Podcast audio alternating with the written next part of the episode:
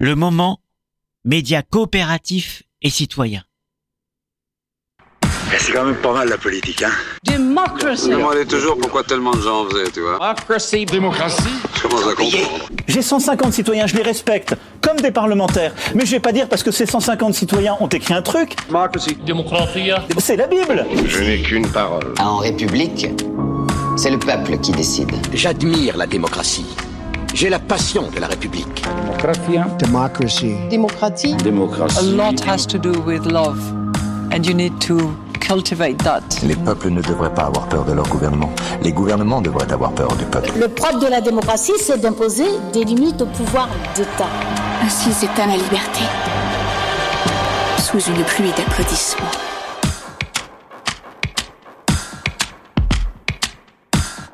Bienvenue pour ce nouvel épisode du Moment démocratique. Nous parlons ensemble de démocratie, comme notre nom l'indique, par l'actu, par un retour au sens des mots et à la pédagogie, et via des débats enflammés mais raisonnés, avec des invités triés sur le volet. Et cette semaine, ils sont très particuliers, puisque ce sont à la fois nous toutes et tous que je vais présenter tout de suite, mais aussi les citoyennes et les citoyens croisés sur la place de la République durant la dernière démocrateuf. Le Moment démocratique est un podcast propulsé, comme on dit, par le média citoyen Le Moment et pensé par Anou la démocratie et l'Institut Rousseau, avec la participation de Marinette Valiergue et de Serge Olivier d'Anou la démocratie, de Beverly Toudic de l'Institut Rousseau et de Julien Roiran d'Agora Lab et animateur du groupe Les Apérocrates et qui fait des démocrateufs sur la place de la République. Alors, qu'est-ce qu'on fait aujourd'hui, Julien? De quoi on parle, Fanny Mais on parle de bonheur démocratique, de joie de participer à la vie de la cité. Et d'ailleurs, euh, pour vous la mettre à l'oreille, cette joie, je vous propose de commencer notre numéro spécial avec une chanson. Euh, le groupe, c'est Zoufris Maracas, le titre Démocratie. Démocratie. Tous les jours je bouffe, c'est même pas un racine. Démocratie. Pendant que moi je bosse, les riches restent assis. Démocratie. Tu m'esclavagisais, tu fais comme si. Démocratie. À droite comme à gauche, j'ai le même souci. Mais je connais quelqu'un qui connaît quelqu'un qui connaît quelqu'un. Les gens prirent conscience qu'ils se connaissaient, de l'instituteur jusqu'à de monsieur le facteur jusqu'au boulanger, de l'agriculteur jusqu'à monsieur le plombier, qu'ils n'étaient pas très amis du banquier, ni de monsieur le maire, ni de monsieur le préfet, ni des ministères, ni des PDG, ni des militaires, ni des policiers. Alors ils décidèrent de s'en passer, de leur couper l'eau, de les priver de manger, ils seraient eux-mêmes maîtres du gâteau, et sauraient bien mieux se le partager. Plutôt que de laisser cela devenir gros, ils auraient pour une fois tous à manger. Démocratie. Tous les jours je bouffe, c'est même un racine. Démocratie. Pendant que moi je bosse, les riches restent assis. Démocratie. Tu m'esclavagisais, tu fais comme si. Démocratie. À droite comme à gauche, j'ai le même souci. Ça met la patate, non? Bon, euh, vous avez vu le, texte donne de l'espoir, mais alors le, le constat, lui, sur l'état de notre démocratie, euh, bah, il est sévère, il est très sévère. Et justement, aujourd'hui, on n'a pas envie de se laisser plomber par ce constat. Aujourd'hui, on est là pour donner la pêche à toutes celles et tous ceux qui rêvent d'une démocratie plus profonde, une démocratie apaisée, une démocratie plus heureuse. Et pour ça, on vous a concocté un programme. Aux petits oignons, on va partager des bonnes raisons d'espérer et puis on va se demander ensemble pourquoi et comment la démocratie pourrait être une fête. Une fête comme aujourd'hui, une démocrateuf sur la place de la République. On est le lendemain de la journée mondiale de la démocratie et cette démocrateuf, elle est portée par un collectif qui appelle à l'organisation d'une convention citoyenne tirée au sort sur la démocratie. On va essayer de, vous en faire un, peu goûter euh, l'ambiance autour de nous. C'est un, joyeux bordel avec de, la musique, des stands. Le but du jeu, c'est de donner envie aux gens de signer une pétition sur le site du Conseil économique, social et environnemental, parce que c'est ceux, c'est eux, justement, qui pourraient l'organiser, cette convention citoyenne. Et les démocrateufs, vous pouvez en organiser vous-même. C'est fait pour exiger joyeusement que nos voix comptent enfin. C'est une idée qu'on a eue en 2022 chez les apérocrates, avec une, une quinzaine de collectifs qui militent pour le renouveau démocratique. Aujourd'hui, c'est déjà la onzième démocrateuf. Des concerts, des débats, des jeux, des pique-niques, il y en a eu partout en France, à Marseille, à Lille, à Bourges, à Saint-Ouen et même dans un petit village de la Haute-Vienne. Alors si vous aussi, ça vous botte, à vous de jouer, rendez-vous sur démocrateuf.org. Et qu'est-ce qu'on écoute maintenant, Fanny? Les gens, les citoyennes et les citoyens de la place de la République. Je pense que ce qui me mettrait euh, en joie, euh, ça serait que vraiment il y ait tout le monde qui soit représenté aujourd'hui dans cette société. Je pense que c'est clairement pas du tout le cas. Et, euh, et ça, c'est hyper frustrant, je trouve. Euh, ce qui me mettrait en joie, c'est que tout le monde ait vraiment la parole, parce que je trouve qu'il y a une grande partie de la population qui finalement n'a pas du tout la parole. Je dis pas forcément qu'elle est pas du tout représentée, elle est, euh, je pense, d'une manière représentée, et on est quand même un petit peu dans un système cool quand même en France, contrairement à d'autres pays. Euh, mais, mais pour le coup, vraiment donner la parole aux gens, c'est-à-dire aller dans la rue, genre faire clairement ce que tu fais. Et que tout le monde ait la possibilité de s'exprimer sur un sujet qui le tienne à cœur. Et ça, ça me mettrait vraiment en joie. et euh, arrêter potentiellement euh, de parler de sujets genre hyper euh, général à la place de personnes qui s'y connaissent vraiment. C'est-à-dire que j'en sais rien, arrêter de parler au nom des infirmières en pensant que les infirmières ont une volonté précise ou ont, certains, ont certaines volontés qui finalement sont absolument pas du tout les volontés dans la réalité. Quand même, je ne suis pas infirmière. mais que vraiment, oui, toutes les personnes qui, forment notre population euh, soient euh, représentées en tant que telles et juste aient la parole. Une citoyenneté heureuse. C'est intéressant ça comme, euh, comme mot. Peut-être avoir l'impression de, voilà, de, que, que, mon vote en fait apporte plus quelque chose. En fait, j'ai l'impression qu'on vote pour des personnes qui, qui sont en place. Et euh, au final, une fois qu'ils sont en place, euh, ils font ce qu'ils veulent, ils font pas forcément ce qu'ils ont promis et euh, voilà des choses qu'on voilà ils font ce qui ont ce qui, leur apporte un, intérêt à eux et si jamais nous on décide si, jamais ça nous va pas et qu'on le fait savoir et qu'on manifeste et que tout ça au final on se fait réprimander pour ça. Donc euh, l'impression l'impression d'avoir plus de valeur peut-être dans le dans le monde politique quoi. Ce qui me rendrait plus heureuse je pense c'est d'avoir l'impression d'être davantage acteur et d'avoir plus de pouvoir. Parce que j'ai l'impression qu'une fois qu'on sort des moments des élections, finalement, on est un peu captif d'un régime politique et en fait on n'a plus trop de pouvoir dans le détail de participer aux décisions mais au niveau euh, micro en fait. On est toujours euh, finalement à subir. On va manifester parce qu'on n'est pas d'accord et finalement on a l'impression que ça sert à rien et que bah, même si on n'est pas d'accord ben on prend plus du tout en compte euh, notre avis. J'ai l'impression qu'il y a d'autres modèles politiques qui existent. Par exemple en Suisse je sais qu'ils ont une démocratie différente. Donc je me souviens plus exactement le terme spécifique mais avec tous les outils en plus technologiques qu'on a aujourd'hui bon je demande pas qu'on appuie sur un bouton tous les jours pour dire si on est d'accord ou pas d'accord avec tout ce qui passe à l'Assemblée nationale, mais quand même, je pense qu'on pourrait peut-être trouver un, entre-deux, quelque chose. Hmm. M'impliquer, en fait, euh, ça, me, ça me rend joyeux. Alors, c'est pas forcément simple, hein, parce que le militantisme, c'est compliqué. Euh, c'est comment on arrive à faire que les gens travaillent ensemble. Mais je trouve que moi, ça me rend très heureux quand j'arrive à voir les gens ensemble, en fait. Parce que il euh, y a une dynamique qui se crée. Euh, on, on, se, on s'oriente vers un projet euh, collectif. Et ça je pense que ça peut être justement euh, euh, très joyeux. C'est, c'est comme ça qu'on a envie de penser ce moment populaire constituant qu'il soit fédérateur qu'il soit une envie de construire un, de se réapproprier nos règles de fonctionnement démocratique. On n'est pas obligé de les subir. Euh, on, justement, l'idée, c'est par cette convention citoyenne sur la démocratie, c'est de réécrire la Constitution euh, par des citoyens qui sont tirés au sort, que ça rentre dans un cadre légal, qui soit ensuite validé par un référendum, et qu'à ce moment-là, on puisse construire des règles du jeu qui soient plus justes, plus solidaires, euh, plus respectueuses de la planète, plus qui tiennent compte des générations à venir. Et ça, oui, ça, ça me rend très heureux, ouais. C'est quand même pas mal la politique, hein Démocratie. Je me demandais toujours? Pourquoi tellement de gens en faisaient, tu vois? Démocratie. Démocratie. Je commence à comprendre. Eh ben nous, ce qui nous a rendu très heureux, c'est d'avoir partagé les espoirs démocratiques de plein de gens, notamment d'Anaïs, d'Anthony, d'Agathe et d'Emmanuel que vous venez d'entendre. Cette démocrateuf, elle avait lieu le 16 septembre 2023. On était avec nos petits micros, place de la République maintenant. On a retrouvé nos gros micros du studio Le Moment à Césure et c'est Fanny Bénard d'Anou la démocratie qui reprend les rênes. Tout à fait, Julien. Nous avons repris la voix du studio et pour ma part notre voix de studio.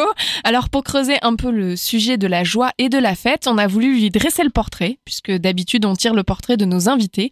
Alors il paraît que la révolution et donc la démocratie en France, elle commence avec une fête et toi Serge, tu commences avec une citation.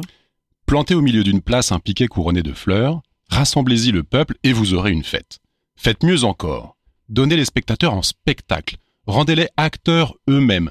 Faites que chacun se voit et s'aime dans les autres afin que tous soient mieux unis. C'est Jean-Jacques Rousseau qui écrit ça à d'Alembert en 1758. La citation est bien connue, car elle est devenue ensuite, selon l'historien Guillaume Mazot, le manifeste de la fête révolutionnaire. Cette fête qui trouve sa référence dans la fête de la Fédération du 14 juillet 1790. Ses participants, les fédérés, y célèbrent leur fédération dans une nouvelle harmonie politique, celle de la nation assemblée. La fête civique a depuis été célébrée comme les retrouvailles des citoyens avec eux-mêmes, comme leur participation directe, comme ce théâtre civique qui voit la nation se représenter elle-même et pour elle-même.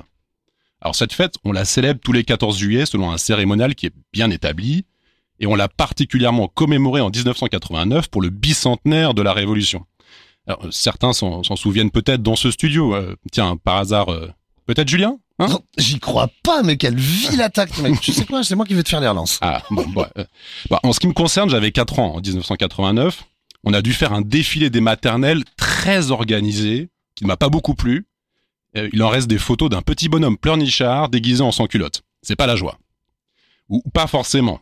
En tout cas, il ne s'agissait pas véritablement de joie dans cette fête révolutionnaire, mais plutôt de sacraliser la nation, de sacraliser le nouvel ordre politique.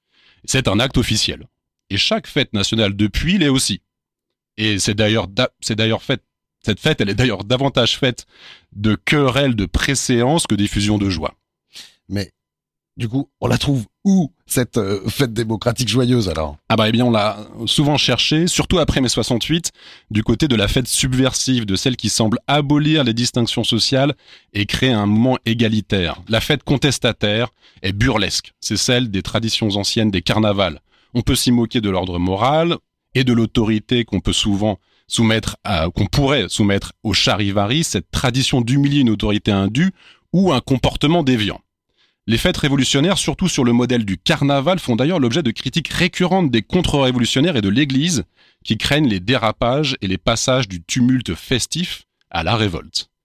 On peut y trouver aussi de lointains échos aux critiques moralistes contre le caractère festif au sens de débraillé, de débonnaire, de moralement corrompu, des mouvements sociaux, comme mai 68, comme Nuit debout, plus récemment, de nos dernières manifestations même contre la réforme des retraites. Ailleurs aussi, les mouvements démocratiques radicaux peuvent être vilipendés pour leurs festivités jugées immorales, comme l'ont été par exemple les rassemblements démocratiques brésiliens par le président Jair Bolsonaro. Mais la fête démocratique, c'est donc d'abord une, affaire de représentation, une, histoire de symbole, quoi? Ben, Pour celles qui, euh, et ceux qui ne l'ont pas vécu, comme les historiens, oui. Puisqu'après la fête, il n'en reste que des images et des descriptions. Car après les grands rassemblements, on en commente les symboles. Mais pour ces participantes et ces participants, c'est plus que ça. Les grèves joyeuses de 1936, par exemple, lors de l'arrivée du Front populaire au pouvoir, ont suscité beaucoup de débats interprétatifs. Mais pour les grévistes, c'était aussi une appropriation éphémère de leur lieu de travail, de leur propre temps et d'eux-mêmes. Parlant de la grève du 1er mai 1890 qui donnera la fête du travail, Michel Perrault, l'historienne, dit qu'elle est faite parce que, je cite, rassemblement et par la communion.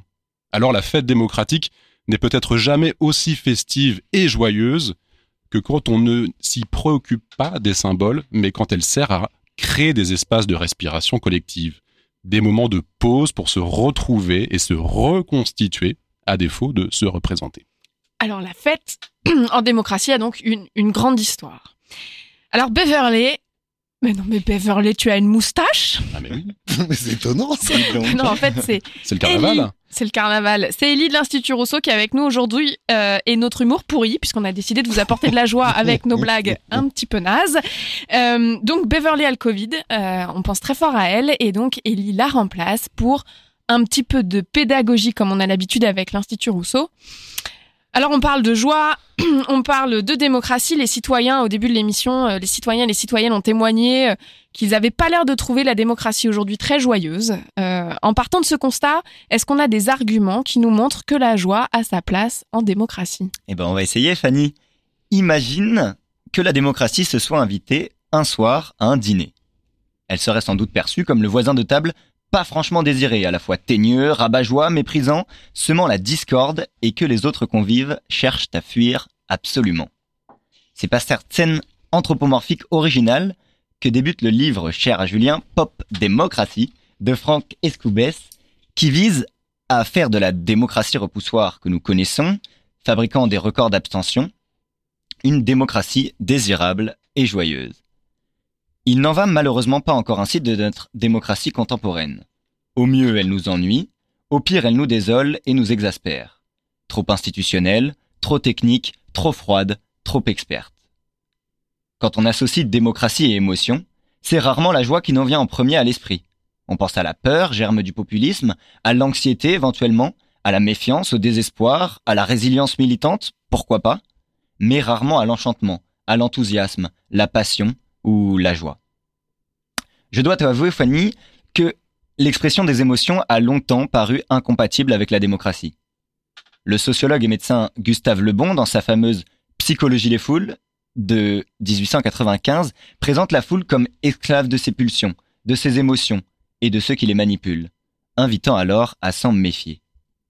Plus avant dans l'histoire de la démocratie, Platon, au livre 6 de la République, dresse déjà un portrait sans complaisance des assemblées démocratiques de son temps, sujettes à toutes les gammes émotionnelles et s'excitant comme un torrent furieux. De ce fait, Fanny, pour beaucoup, la démocratie se doit d'être sérieuse, au service de causes sérieuses, sans place pour l'émotion, incompatible avec la spontanéité de l'expression joyeuse. Pour ceux qui acceptent d'y laisser entrer un peu d'émotion, c'est souvent considérant que la démocratie doit être servie par l'indignation, colère froide, face à la dureté, aux horreurs du monde et de ses injustices. Peu se placent au centre, considérant le spectre des émotions comme ferment de la démocratie. C'est le cas de Loïc Blondiot et Christophe Treini, qui dans leur livre La démocratie des émotions insistent sur le rôle des affects dans le bon fonctionnement du régime démocratique. Selon eux, sans ces passions, personne ne s'intéresserait à la vie publique. L'opposition classique entre le cœur et la raison doit donc être écarté.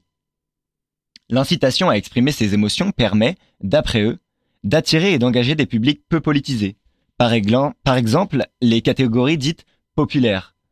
Pour que les citoyens se sentent concernés, la démocratie participative doit proposer des dispositifs engageants, selon leur belle expression le corps et les cœurs, et encadrant la manifestation de ces émotions. Si les deux auteurs admettent que les émotions peuvent être récupérées par des leaders populistes, il souligne également qu'à l'inverse, les diagnostics froids, experts, sans affect, sont tout aussi préoccupants, servant à imposer des réformes en les faisant passer pour inéluctables, alors qu'elles pourraient être soumises à débat. L'actualité politique récente nous en a donné de bons exemples.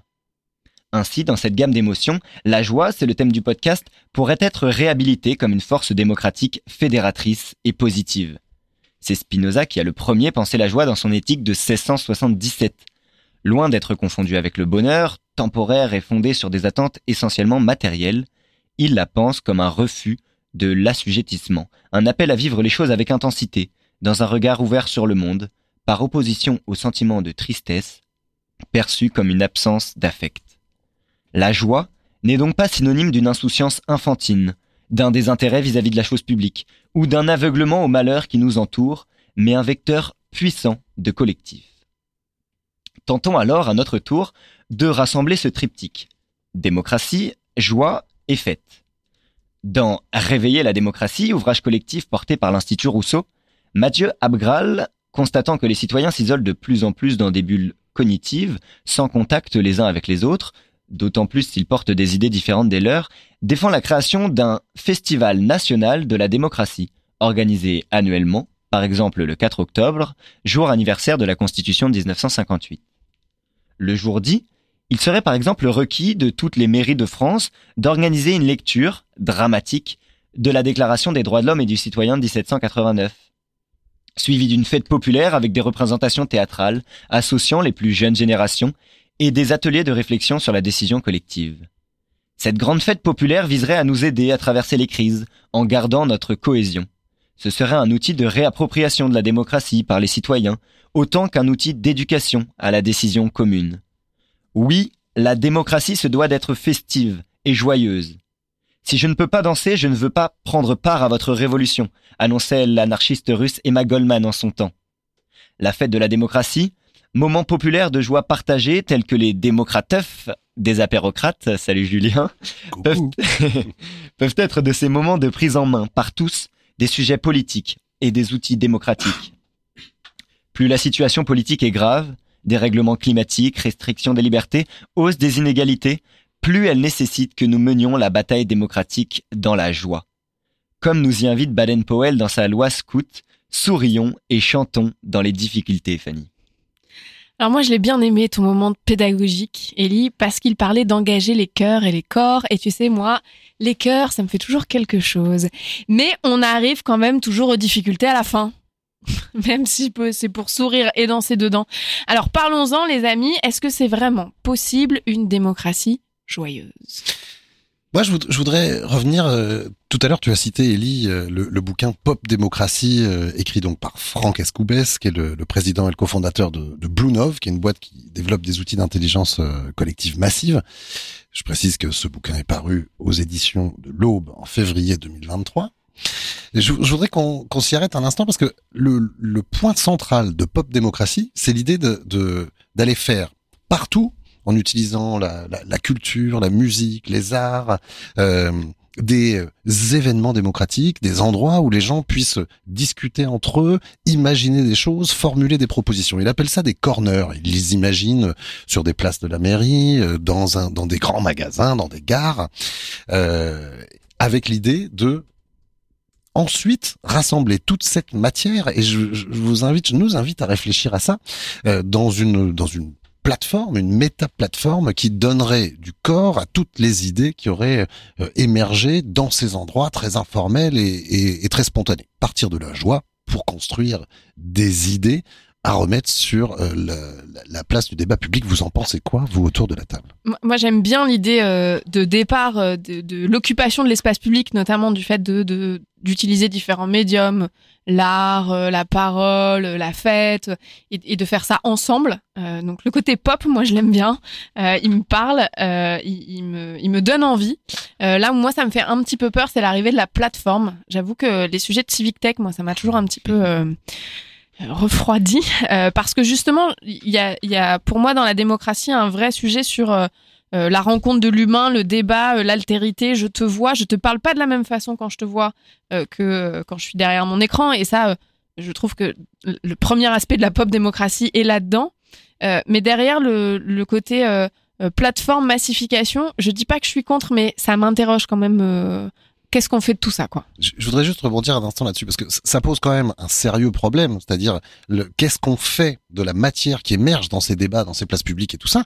Comment est-ce qu'elle influence ensuite la décision? Moi, à titre personnel, j'ai un petit souci sur la logique plateforme, c'est qu'il se trouve que cette plateforme, qui serait pas forcément remplie par les euh, citoyens, mais par ceux qui animent ces, ces moments-là, tous les, tous les experts, les euh, acteurs associatifs qui, qui les portent. Mais euh, on, on, la question que je me pose, moi, c'est si cette plateforme existait, il faut pas que ce soit une plateforme privée, il faut que le code soit ouvert, il faut qu'elle soit gérée comme un commun et qu'elle soit la plus sympathique, ouverte, humaine possible. À ce propos, d'ailleurs, on pourrait faire un petit clin d'œil à l'association Rendez les doléances, qui, euh, qui milite pour avoir les cahiers de doléances qui ont été remplis pendant le grand débat tu et qui sont pas justement en open source. Alors moi, je reviendrai sur l'autre étape, justement les corners, le lieu public. Je trouve ça extrêmement intéressant parce que ça demande de penser pour pouvoir se retrouver, pour pouvoir envie, pour pouvoir avoir envie de se retrouver, d'avoir des lieux publics qui donnent envie et dans lesquels on peut se retrouver physiquement et qui soient agréables. Et ça, ça lie considérablement, et ça pourra faire l'objet d'une prochaine, d'un prochain podcast, euh, la fabrication de la ville, la fabrication des espaces publics de la ville ou du village, avec la question démocratique. Parce que pour créer un espace public, bah un corner, ça donne pas envie, hein, l'expression. Euh, non, non, c'est moche. Hein. Ça donne, on va se mettre au coin pour parler démocratie, quoi. C'est, c'est quand même un problème on a envie d'avoir des espaces publics qui soient euh, qui soient qui donnent envie à tout le monde d'arriver, qui soient aussi euh, potentiellement intergénérationnels puisque c'est aussi un problème des espaces publics donc euh, tels restaurants, bars par exemple dans certaines villes notamment à Paris, c'est que les générations et les milieux sociaux ne s'y croisent pas. donc ça demande de fabriquer un espace urbain qui soit pensé pour être démocratique, donc qui soit déjà aussi l'objet des rassemblements peut-être.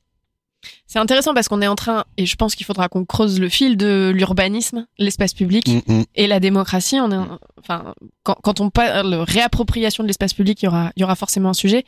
Mais c'est vrai que hum, moi, j'ai vraiment l'image et le rêve de, de la fête de village, d'un truc euh, super euh, joli et donc super joyeux où on se retrouve et on discute. Et euh, je trouve qu'il y a un peu une dégradation. Et c'est ce que tu disais, Elie, euh, aussi dans dans ton billet pédagogique, c'est que on a on a voulu en mettant du sérieux dans la démocratie, euh, lui enlever sa joie et sa fête, alors qu'en fait c'est pas parce que euh, c'est sérieux que ça peut pas être joyeux. Enfin c'est comme si vraiment on opposait un truc un peu euh, triste en costume cravate noire euh, de d'élus sénateurs, il y a eu les sénateurs il y a pas longtemps, euh, à quelque chose de joyeux populaire. Quoi. Oui, juste pour dire, euh, effectivement, effectivement, c'est euh, comme le dit euh, Loïc Blondiot, c'est pas mal euh, d'avoir accès à ces émotions parce que ça permet à tout le monde de s'approprier le débat démocratique. La difficulté, c'est qu'est-ce qu'on fait ensuite de l'expression de ces émotions, euh, comment on transforme ça en politique euh, publique derrière, et surtout comment on, comment on fait pour discuter de ces émotions, parce que les émotions, c'est pas quelque chose au départ qui se discute, contrairement à des chiffres, contrairement à des concepts, et donc comment on fait entrer le débat dans l'expression de ces émotions une fois que ces émotions ont été euh, ont été euh, données au public euh, à l'issue d'une fête populaire? Moi, ça me parle, ça, ce que, ce que tu dis, parce que je, reprends ma, ma casquette euh, d'Agora Lab, ma casquette professionnelle. Une partie de mon boulot, c'est d'accompagner des, des élus à aller échanger avec les, les habitants et à utiliser leurs euh, paroles dans la fabrique des politiques publiques. Et donc, je, je- je crois qu'il y a un vrai enjeu, Fanny, tu pourras nous en parler avec ta casquette euh, d'élu, d'acculturation des élus à cette euh, à cette question déjà. Un, est-ce que c'est forcément chiant et sérieux euh, la démocratie, une réunion publique avec des élus qui parlent de manière et puis euh, des gens qui proposent que quelques idées Euh, et surtout, est-ce que il est clair pour les élus que de la matière qui émerge dans des moments informels peut aussi être la base de la fabrique des politiques publiques. J'imagine que tu, le vois aussi, toi, dans, tes euh, collègues. euh. Ouais, il y, a un- vrai sujet sur euh, comment on se comporte à partir du moment où on devient élu. Enfin, moi, je trouve que le moment où on revêt l'écharpe euh, a tout un changement et dans sa posture et dans l'imaginaire même des, des citoyennes et des citoyens. Ils nous voient plus de la même façon à partir du moment où on a une écharpe, où on dit qu'on est adjoint, etc. Euh, et après, le fait de de comprendre euh, qu'est-ce qu'on fait de cette matière-là, comment on l'utilise, comment on ne promet pas des choses qu'on peut pas faire. Euh, Enfin, il y a, un- il y a un travail qui est pas du tout euh, dans la formation des élus. De toute façon, il n'y a pas de formation des élus. Enfin, c'est c'est terminé. un autre sujet. Ça, on pourra en faire un autre euh, podcast là-dessus.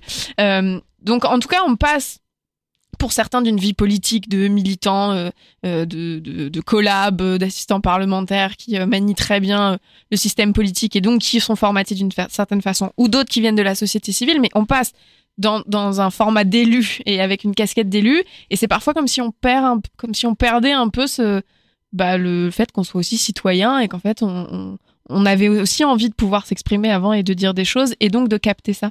Et sur le euh, l'informel, moi je trouve quand même qu'aujourd'hui, ou l'informel ou les moments de joie, je trouve qu'aujourd'hui quand même dans les techniques de concertation, on a de plus en plus ce retour euh, au dessin, à la manipulation manuelle, à la rencontre euh, sur le lieu. Enfin, de plus en plus quand même, on, revient à des choses qui peuvent paraître enfantines mais joyeuses ou et joyeuses euh, et qu'on utilise quand même derrière quand on élabore par exemple une rue aux écoles dans le 18e arrondissement.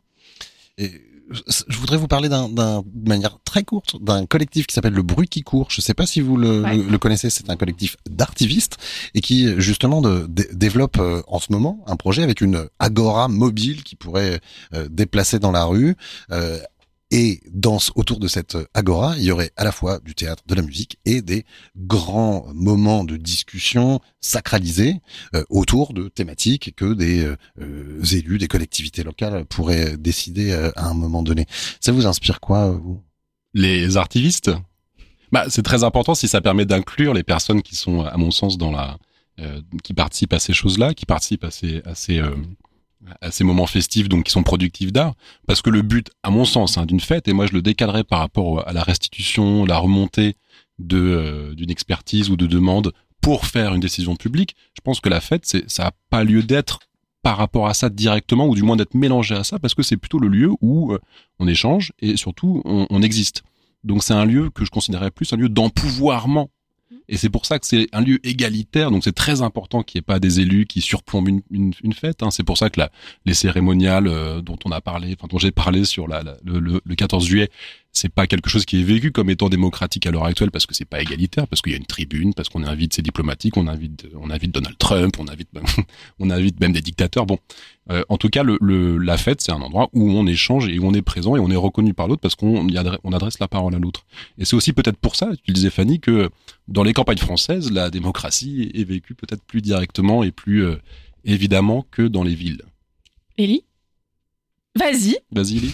Ouais, non, moi je voulais juste te dire euh, par rapport à par rapport à ton agora euh, mobile, la difficulté en fait c'est toujours la même, ça va être de faire venir des gens qui ne sont pas politisés au départ, qui ne sont pas forcément militants et, euh, et réussir par l'émotion à les ramener. Et euh, c'est l'exemple de, de Madja Abgral dans euh, sa fête nationale de la démocratie, euh, par exemple par le théâtre ou par des moyens un peu subversifs de réussir à faire parler les gens de ce qu'ils vivent vraiment dans la vie de tous les jours pour faire comprendre aux politiques leurs difficultés.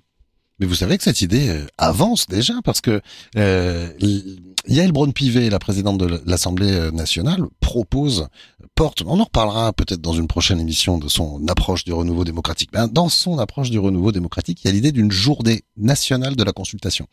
Euh, elle l'imagine d'ailleurs le 14 juillet, avec ce moment où on pourrait faire des euh, référendums a priori consultatif, encore une fois c'est un autre sujet, eh bien il, faut qu'on se pose tous la question de à quoi elle doit ressembler cette journée. Est-ce que ça c'est un machin chiant où on se pose une série de questions ou est-ce que c'est aussi une fête de la démocratie? C'est intéressant quand on parle le lien avec la consultation, moi par exemple en tant qu'élu, je suis présidente de bureau de vote, puisque je rappelle que c'est obligatoire en tant qu'élu de, de participer à un bureau de vote. Et en fait, euh, c'est assez joyeux de tenir un bureau de vote. Enfin, c'est assez joyeux l'acte de vote. Les, les gens viennent, ils se disent bonjour, ils croisent un voisin. Il y a, y a quand même quelque chose d'assez... Euh, il y a une forme de fierté, je trouve, chez les gens qui viennent voter et, et une, joie d'appartenir à cette communauté. Et puis il y a un truc un peu, moi, je, on partage un café, on va chercher des gâteaux. Enfin, je, ça paraît trivial ce que je dis, mais c'est en général très poli, très courtois. Euh, c'est un moment qui, euh, qui moi j'aime bien en fait tenir un bureau de vote et je trouve ça assez joyeux. Et le moment du dépouillement est un truc un peu euh, voilà, il y a une forme de fébrilité, un truc qui se passe. Il y a des gens qui sont très heureux, des gens qui le sont moins à la fin. Et, et, et cet acte de vote, il est assez intéressant par une forme de joie, en tout cas, je trouve, qu'il euh, apporte. Serge? Alors moi, je, pense que cette idée d'une journée de la, de la fête de la démocratie, c'est problématique parce que ce serait une journée. Mmh. Et ce serait une journée établie. Parce que la meilleure fête, c'est les fêtes improvisées ou c'est les fêtes qu'on fait quand on veut. Démocrateuf. exactement. Et le, les enjeux de citoyenneté à l'heure actuelle, c'est les enjeux aussi d'initiative citoyenne. Donc tu parlais de référendum tout à l'heure. Alors le, le RIC qui a émergé, le référendum d'initiative citoyenne, dont on a parlé dans un précédent podcast, c'est devenu un marqueur et aussi un enjeu extrêmement important. Mais par définition, ce serait quand on veut, quand les citoyens le veulent. Alors c'est aussi une question. C'est-à-dire que une fête, un grand rassemblement annuel, d'accord, peut-être sur la base de RIC, ce serait doublement démocratique parce que pour le coup, ce serait pas convoqué par les élus en place, ce serait pas mis au service de la valorisation symbolique d'une mandature. Et surtout, euh, bon, ce serait peut-être le moment où tout ce qui s'est passé pendant l'année est rassemblé. Donc c'est pas juste un seul moment, mais c'est plutôt la condensation des moments démocratiques. Je crois qu'on arrive vers la fin de notre euh, débat, de l'épisode spécial autour de la joie et de la démocratie. Mais comme dans chaque épisode, on n'y coupera pas et on est content de ça. Eh ben, c'est le billet d'amour de Fanny Bénard. Je vais être honnête avec vous, j'ai du mal à l'écrire, ce billet-là. Je sais pas si c'est parce que j'étais en plein syndrome prémenstruel, comme on dit, ou parce que la politique ne me met pas toujours en joie, peut-être même rarement. Mais je suis censée vous parler d'amour. Et c'est une éthique, je vous l'ai dit, l'éthique de l'amour, l'éthique de l'amour, en politique aussi. Alors j'ai réfléchi. Ça m'arrive. à quel moment la politique m'a donné de la joie? Eh ben franchement, je n'ai jamais ressenti autant de joie en politique que lorsque j'ai eu de vrais échanges avec des humains, en vrai. Juste des échanges francs, posés, concentrés, des discussions passionnées mais respectueuses, des débats d'idées. Et j'ai presque envie de dire que je n'ai jamais ressenti autant de joie que lorsque ces échanges existaient entre moi et des personnes pas du tout d'accord avec moi. Ou entre des groupes de personnes pas du tout d'accord entre elles, mais qui étaient capables de parler ensemble. Je me rappelle d'un débat organisé par nous la démocratie dans un lieu du 18e arrondissement de Paris au joli nom de Maison de la Conversation. Ce soir-là, en cercle concentrique, des personnes en parlaient d'un sujet ô combien complexe et difficile, la gestion du crack et les salles de consommation à moindre risque. Alors autant vous dire que c'était pas gagné. D'autres réunions avaient eu lieu sur le sujet, des réunions chaotiques où tout le monde s'invectivait. Mais ce soir-là, loin des caméras, des personnes se sont parlées et elles se sont respectées. Et sans tomber d'accord sur la totalité des choses, elles se sont rendues compte que ce qui comptait vraiment, c'était de pouvoir voir l'humain au milieu des enjeux de santé et de sécurité.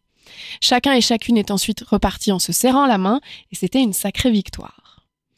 Bref, je crois que je n'ai jamais été aussi joyeuse en politique qu'en sortant de réunions publiques ou de débats entre amis où j'ai eu l'impression d'apprendre, de grandir, de comprendre, où j'ai eu le sentiment profond qu'on était vraiment capable entre personnes humaines de se parler, de se respecter, même si nos idées étaient opposées. J'ai toujours eu l'impression lors de ces échanges que chaque partie s'en ressortait grandie, gagnante, presque heureuse. Et je crois que c'est pour ça que je crois en l'amour, et d'autant plus en l'amour de la politique, ou en l'amour en politique, parce que je crois profondément que par l'amour inconditionnel de l'altérité, de l'humain en face, quelles que soient ses idées, on est capable ensemble de faire société et ça, là, ça me met en joie. Prenez-en de la graine, les teigneux, les haineux. Merci Fanny, merci les amis d'Anou la démocratie et de l'Institut Rousseau et surtout merci à vous qui nous avez écoutés, à qui, avec qui on voulait partager euh, de l'espoir démocratique. Le prochain épisode, on le consacrera au, chemin qu'on pourrait emprunter ensemble pour imaginer et donner vie à cette euh, nouvelle République. Et d'ici là, si vous avez des idées de sujets que vous voulez qu'on aborde dans le podcast, faites-nous signe sur les réseaux sociaux. Un seul hashtag, le moment démocratique. Merci à toutes et à tous. Le Moment démocratique est un podcast propulsé, comme on dit, par le média citoyen Le Moment. Merci d'ailleurs à Benjamin Mathieu pour la réalisation de ce joli moment. J'avais dit qu'on faisait des blagues pourries aujourd'hui. Vous pouvez retrouver tous nos épisodes sur le site internet lemoment.org et sur toutes vos plateformes de podcast préférées. Et à très bientôt. C'est quand même pas mal la politique, hein Démocratie. Je me demandais toujours pourquoi tellement de gens en faisaient, tu vois. Démocratie. Démocratie. Je commence à comprendre. Vous avez écouté une émission proposée par Le Moment à retrouver en replay sur lemoment.org.